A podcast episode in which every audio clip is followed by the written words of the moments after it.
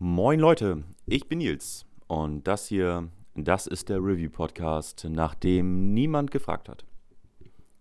Heute geht es um Der Schwarm, also um die Serie. Die Serie, die auf dem Roman von Frank Schätzing aus dem Jahr 2004 basiert und die bei dem Autor selber, naja, nicht unbedingt gut abgeschnitten hat. Aber seien wir mal ehrlich, es ist bestimmt auch schwierig, etwas zu verfilmen, das ein Thema hat wie. Ach, wie nennt es Wikipedia doch gleich? Ah ja. Die existenzielle Bedrohung der Menschheit durch eine unbekannte, intelligente maritime Lebensform. Nun denn. Und das alles auf bummelig 1000 Seiten, beziehungsweise circa 38 Stunden Hörbuch. Gesprochen von Stefan Kaminski übrigens. Aber back to topic. Meine Review zu der Serie. Geht. Kann man gut gucken. Danke, bin raus. Ach Leute, was soll ich sagen? Außer natürlich Spoilerwarnung. Ich spoilere hier etwas. Aber nicht viel, denke ich. Kann diese Serie den großen Serienproduktionen wie zum Beispiel, um eine nicht mehr ganz so aktuelle Serie zu nennen, The Last of Us das Wasser reichen? I doubt it. Ist diese Serie besser als so einiges, was ich bisher gesehen habe? Ja, definitiv, auf jeden Fall. Bewertungen sind natürlich immer davon abhängig, womit man es vergleicht. Im Vergleich zu der Serienadaption The Last of Us, oh, eher nur so okay. Im Vergleich zu Sharknado ist der Schwarm ein absolutes Meisterwerk. Aber natürlich sollte man auch die Hintergründe beleuchten. Beispielsweise das Produktionsland. Deutschland hat dann doch im Vergleich zu den USA eine kleinere Film- und Fernsehproduktionslandschaft. Auch natürlich ist das Budget nicht unwichtig. Um das Beispiel von eben zu recyceln, die Serie The Last of Us.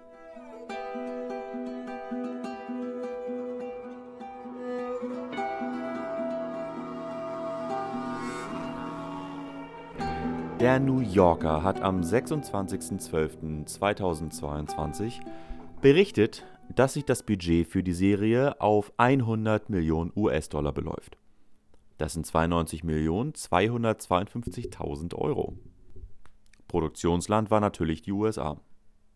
Im Vergleich dazu, der erste Sharknado ist mit nur 2 Millionen ausgekommen. Der Schwarm hatte ein Budget von ca. 44 Millionen. Das wären 22 Sharknados geworden. Naja, nicht ganz. Ich habe mir mal eben die geringe Mühe gemacht, die Budgets rauszusuchen. Die Quelle ist das englische Wikipedia.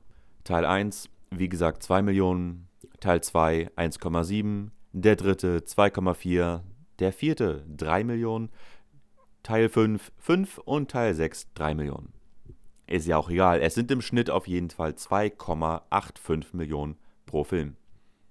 Das heißt, mit dem Schwarmbudget hätte man auch 15,44 Sharknados drehen können.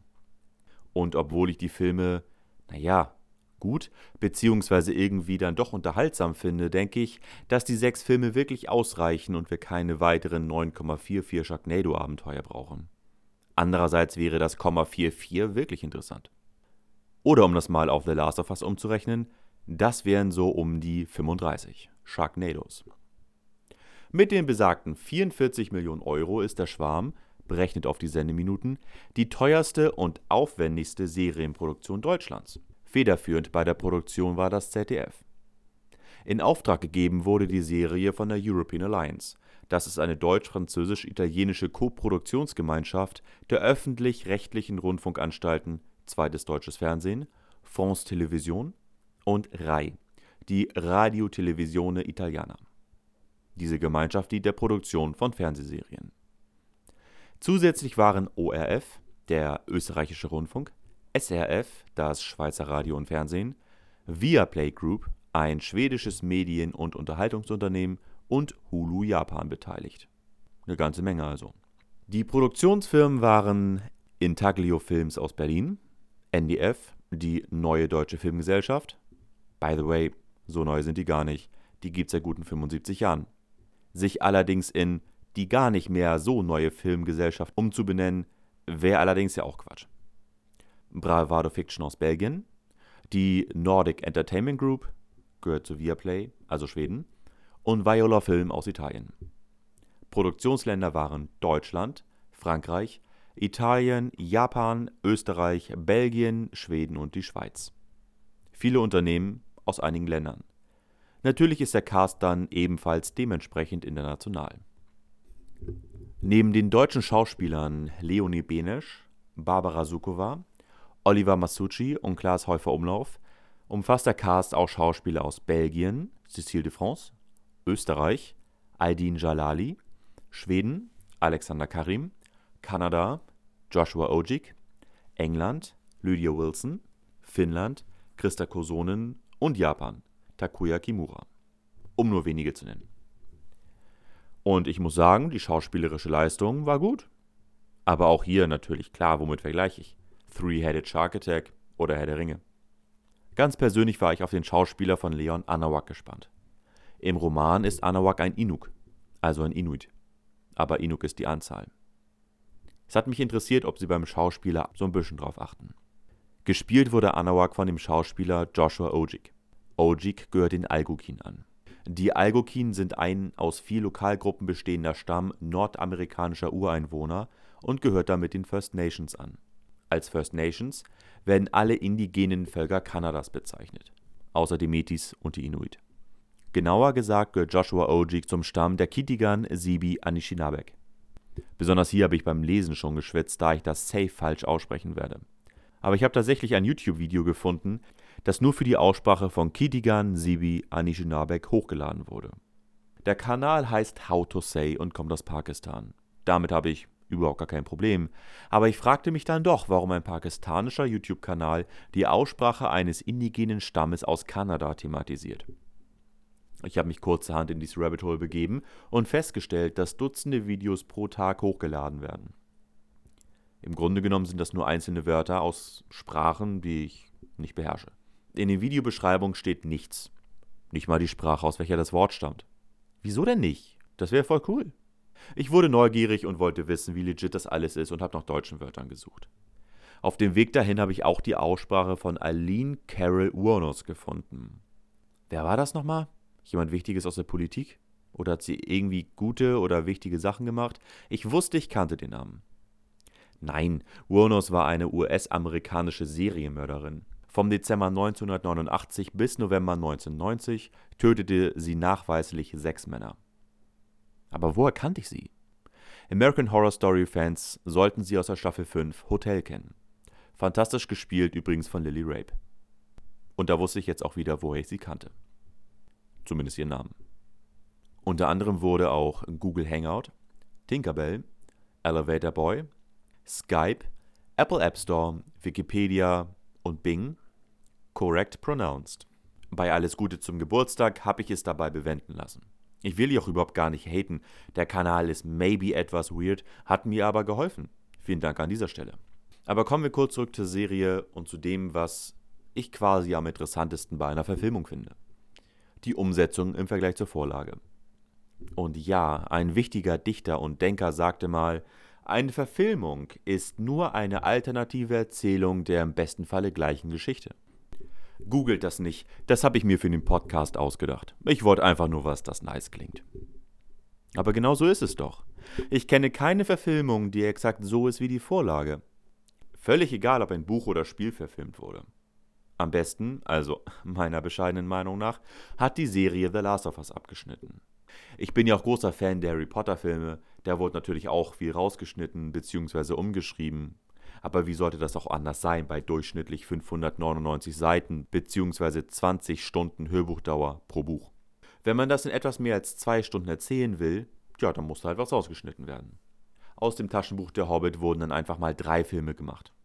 Also im Grunde das Gegenteil von rausschneiden. Beziehungsweise rausgeschnitten haben sie trotzdem. Am schlechtesten fand ich tatsächlich die Verfilmung von Eragon. Heidewitzka war der schlecht. Kennt ihr Frau Witzka? Ja, die hat auch mitgewirkt. Ganz unten in den Credits steht da, für allgemeine Qualität zuständig, Frau Heidewitzka. Boah, ich bin so unlustig. Das hat sogar mir wehgetan.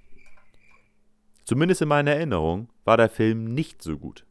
Moment, ich schau da noch mal kurz rein. Eine Ewigkeit später. Nun ja, das war Lebenszeitverschwendung, die Zeit bekomme ich nicht zurück. Aber ich bleib dabei, Heidewitzka war der schlecht. Der Drache wurde übrigens von Nena synchronisiert. Und das nicht gut, wenn ich das sagen darf. Naja, das Game zu dem Film war ja immerhin auch total kacke. Zum Glück habe ich das hier nicht zu liegen, sonst würde ich da auch noch mal reinschauen. Aber eine Minute Gameplay auf YouTube zeigt, ja, das war krass mies. Erschienen war das Spiel übrigens im Fernjahr 2006. Und zwei Jahre später hat sich das Entwicklerstudio Sierra aufgelöst. Zufall. Ich könnte jetzt recherchieren, mache ich nicht. Aber ja, vermutlich Zufall. Und ich verrenne mich hier schon wieder in Unwichtigkeiten, aber ist ja eigentlich egal, es hört mir eh keiner zu. Ich wollte aber noch kurz was zur Umsetzung sagen. Ich finde, das ist eine solide Sache. Frank Schätzing, wie gesagt der Autor, welcher anfangs auch Teil des Produktionsteams war, der sieht das anders. Aufgrund von inhaltlichen Differenzen hat er sich aus der Produktion zurückgezogen, um dann danach über die Umsetzung zu meckern. Zitat Bei der Serie sah manches kinoreif, anderes rühr- und redseliges Beziehungskisten-TV. Es pilchert mehr, als es schwärmt. Gute Schauspielriege, aber unterfordert. Die globale Dimension der Bedrohung wird nicht spürbar, von Aktualität oder einer intelligenten Alien-Strategie ganz zu schweigen. Man hätte dem Narrativ des Romans mehr vertrauen sollen. Der Maximaleskalation des Thrillers. Maximaleskalation. Starkes Wort. Ich musste tatsächlich auch erstmal nachschauen, was Pilchern ist. Pilchern ist quasi die, naja, die Verwerbung der Rosamunde Pilcher-Filme, die vom ZDF ausgestrahlt werden. Ja, natürlich gibt es auch, nennen wir es mal, Anbandeleien, aber jetzt nicht übermäßig. Ich finde, das gehört ja auch nur irgendwie dazu. Wo gibt's das denn nicht? Andererseits muss ich auch sagen, gehen viele Menschen in der Serie drauf. Das ist jetzt nicht so klassisch Rosamunde Pilcher mäßig, oder? Gut, ja, die meisten gehen offscreen hops. Oder ich habe vielleicht auch gar keine Ahnung. Und die über 169. 69. Und die 169 Rosamunde Pilcher Filme sind Thriller mit potenziell apokalyptischem Ende. Jeder für sich. 169 potenziell apokalyptische Thriller. Nice. Und ein klassisches Happy End hat die Serie ja nun auch nicht. Aber zum Ende komme ich noch. So, zum Ende hin dann. Manchmal stellt sich mir aber auch die Frage, warum Änderungen gemacht wurden. Zum Beispiel wurde der im Roman mutierte Erreger Pfisteria piscicida, welcher in Krabben und Hummern an Land kommt und für den Tod tausender von Menschen verantwortlich ist, zu einem mutierten Vibrio vulnificus verändert. Aber ich fand schön, dass sie sich hier, naja, zumindest bis auf den Erreger selbst, sehr am Original orientiert haben. Mit Pfisteria bzw. jetzt Vibrio vollgepackte Hummer werden in einem Restaurant in Frankreich für das Zubereiten vorbereitet und der Erreger nur so. Ich muss raus! Und einige der Hummer platzen auf und verteilen den Erreger. Das hat jetzt so mäßig funktioniert. Kurz darauf stürmen tausende augenlose Krabben die Küsten, welche ebenfalls als Erregertaxi Tod und Verderben bringen. Nice. Das läuft besser. Ich muss jetzt aber auch nochmal eben was zu Pfisteria piscicida loswerden. Pfisteria ist eine Alge. Und ich habe bei dieser Recherche einiges über Algen gelernt, auch wenn ich das Wissen vermutlich nie wieder brauchen werde. Pfisteria gehört zur Gruppe der Dinoflagellaten. Und nein, die Kollegen kennt man nicht aus Jurassic Park. Zum einen sind Algen nicht nur das, was einem am Bein klebt, wenn man aus der Ostsee wieder rauskommt, oder Dinge, über die sich der König des deutschen Internets so freut. Nicht wahr, Herr Knossalle? Alge, Alge, Alge, Alge, Alge, Alge, Alge. Oder fisseliges, dünnes, grünes Wannabe-Papier, in welches man hervorragend Reis mit Kram einwickeln kann. Algen sind so viel mehr. Trentepolia zum Beispiel leben an Baumstämmen. Baumstämmen über dem Wasser. Es gibt auch Schneealgen. Das sind Mikroorganismen, die ausschließlich in langsam abtauenden Schneefeldern während des Sommers leben. Diese können den Schnee, je nach vorherrschter Art, dadurch rot, grün oder gelb färben. Und auch hier gilt die Faustregel: gelben Schnee sollte man nicht essen. Und für die, die den österreichischen Horrorfilm Blutgletscher gerade im Kopf haben, ja, daran musste ich auch denken. Für die, die den nicht im Kopf haben, schaut ihn mal. Zumindest optisch musste ich ein bisschen dran denken. Im Film Blutgletscher war es mehr als nur eine Alge und, naja, auch ein bisschen tödlicher. Eine Art Algen sind einfach die Schlundgeißler und es würde mich gar nicht wundern, wenn der nächste Dark Souls Boss so heißen würde und er mich schon nur durch böses Angucken umnietet. Pfisteria piscicida ist eine Killeralge, beziehungsweise ein einzelliger Planktonorganismus. Das Gift der Pfisteria enthält neben einem hochwirksamen Neurotoxin einen Stoff, der münzgroße Löcher in die Haut der Opfer frisst. Die Opfer sind vornehmlich Fische, denn Pfisteria hat sich auf Fische spezialisiert. Wobei jetzt münzgroße Löcher auch kein wirklich valides Maß ist, gebe ich zu. In diese Wunden schiebt Pfisteria den Saugrüssel und trinkt vampirmäßig die Körpersäfte. Das ist doch krass genug. Warum das geändert wurde, kapiere ich nicht. Ich kann in diesem Zusammenhang übrigens auch sehr das Buch Killeralgen von Rodney Barker aus dem Jahre 1999 empfehlen. Auf ca. 350 Seiten wird hier die Entdeckung der Alge, die gesundheitlichen Probleme der Wissenschaftler und das Verschleiern der amerikanischen Gesundheitsbehörde aufgearbeitet. Eine Reportage als Roman getarnt. Absolute Empfehlung meinerseits. Ich klatsche hier in die Podcast-Beschreibung den Namen des Buches, des Autors und die ESPN nochmal rein, falls sich jemand dafür interessieren sollte. Ich hoffe es. Die Gattung Pfisteria ist nach der Biologin Dr. Lois Ann Pfister benannt welche die Grundlagen der Dinoflagelladen erforschte. Piscicida setzt sich zusammen aus pisces, Latein für Fische, und caedere, Latein für töten, und bedeutet fischtötend. Und ja, wie gesagt, das macht die Alge richtig gut. Da in der Geschichte einiges umgeschrieben bzw. weggelassen wurde, gibt es natürlich viele, ich nenne es jetzt mal, personelle Änderungen. Viele Figuren fehlen, sind neu dazugekommen, haben ein anderes Geschlecht, eine andere Hautfarbe oder sexuelle Orientierung. Oder mehreres. Und damit bin ich völlig fein. Und wenn es zu keiner Diskriminierung kommt, ist mir auch völlig egal, wenn diesbezüglich was geändert wird. Außerdem muss man sagen, wird die Serie dadurch sehr viel diverser als das Original. Eine gute Änderung also. Bei Leon Anawak war es im Buch sehr wichtig, dass er ein Inuk ist. In der Serie ist diese Wichtigkeit etwas untergegangen obwohl extra darauf geachtet wurde, dass es bei dem Schauspieler von Leon Anawak ethnisch ungefähr passt. Aber warum? Mein Gott, nochmal, warum? Warum? Warum? Ich verstehe das nicht. Wurde die Aussprache der Ir, der fremden intelligenten maritimen Lebensformen geändert. Julian R. Wagner ist Szenenbildner der Serie. Szenenbildner oder auch Production Designer sind für die bewusst gestaltete Welt des Films zuständig, quasi die Kulisse, für den gesamten Handlungsspielraum. Er nennt die Irr in einem auf Englisch geführten Interview Irr, ohne starke Betonung. Ebenso Stefan Kaminski im Hörbuch. Das Irr ist nicht aufdringlich. In der Serie ist es ein bisschen anders. Die Irr werden, ich kann es nicht besser ausdrücken, sie werden amerikanisch betont. Ich spiele hier zur Verdeutlichung einen Ausschnitt aus der Serie und des Hörbuchs ein. Das verletzt in diesem Falle keine Urheberrechte, da es sich um ein Zitat zum Zwecke der Berichterstattung handelt. Natürlich gehört auch eine anständige Quellenangabe dazu. Serie Der Schwarm, ZDF Mediathek, Folge 6, Minute 29,30. Die Irr. Im Gegensatz dazu, wie klang das im Hörbuch? Der Schwarm Hörbuch, der Hörverlag, Kapitel 228, Minute 7. Irr. Y und 2 R. Ich finde, die Serienaussprache ist gar nicht so weit von den Villagern aus Minecraft entfernt. Apropos Aussprache bzw. Sprache. Magische Miesmuschel muss ich extra erwähnen, dass die Serie bei dem internationalen Cast auf Englisch gedreht wurde? Nein. Gut, dann ist das ja auch geklärt. Das Ende.